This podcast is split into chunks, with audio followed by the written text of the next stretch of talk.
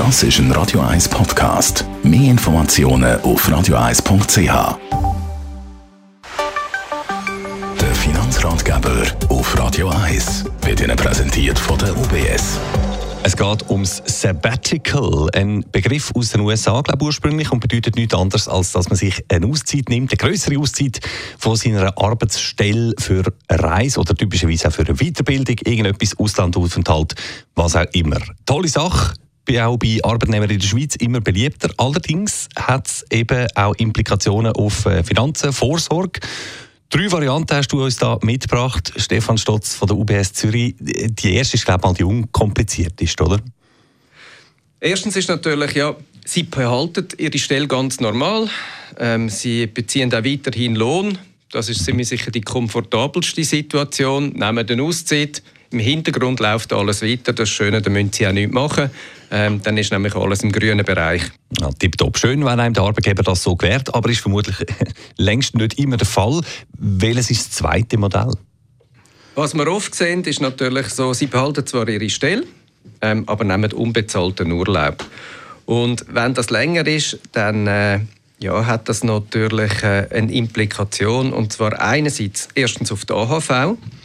Ähm, auf der AHV ist es so, dass sie beim Arbeitsunterbruch beitragspflichtig bleiben.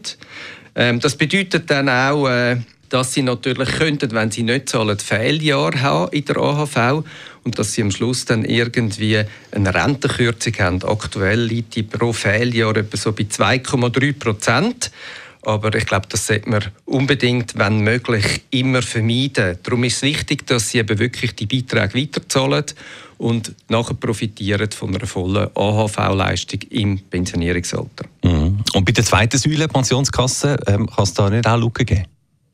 In der Pensionskasse ähm, kann es natürlich auch sein, dass eine Lücke aufgeht. Jetzt gibt es äh, zwei Möglichkeiten. Entweder Sie haben einen Arbeitgeber, wo Sie eine Vereinbarung können treffen können, wie man mit diesen Pensionskassenbeiträgen umgeht. Da gibt es also Regelungen, wo man sagt, es gibt freiwillige Sparbeiträge, die man kann leisten kann während dem Sabbatical-Jahr, damit die Pensionskasse voll bleibt. Wenn Sie jetzt den freiwilligen Sparbeitrag nicht gemacht haben, würde eine Lücke entstehen bei der Pensionskasse. Und dort haben Sie gut Gelegenheit, nachher natürlich dann die wieder zu füllen, was wieder steuerlich kann sehr attraktiv sein Und von dem her, glaube ich, ist wichtig, dass man auf diese zwei Punkte schaut. Okay, und dann gibt es auch noch die Variante 3, jemand nämlich, der sagt, weißt du was, ich mache jetzt ein Sabbatical und ich künde meinen Job gerade ganz. Was ist dann? Dann ist eigentlich die AHV orientiert sich genau gleich wie in der zweiten Variante, die wir diskutiert haben. Also schauen Sie, dass Sie dort können Beiträge leisten können. Bei den Pensionskassen ist es so, dass natürlich, wenn Sie kein Arbeitsverhältnis mehr haben, dann kommt das Pensionskassengeld, wo Ihnen zu gut steht, auf ein Freizügigkeitskonto. Dort ist ganz wichtig, bevor Sie gehen, sagen Sie der Pensionskasse von Ihrem Arbeitgeber, wo Sie dann Ihr Freizügigkeitskonto ähm, eingerichtet haben, damit dann das Geld auch sauber dort äh, ankommt. Wunderbar. Danke, Stefan. Dann sind wir jetzt gerüstet und äh, fangen unser Sabbatical an planen. Roger, Roger, ich hätte mal eine Frage. Der Finanzratgeber auf Radio 1.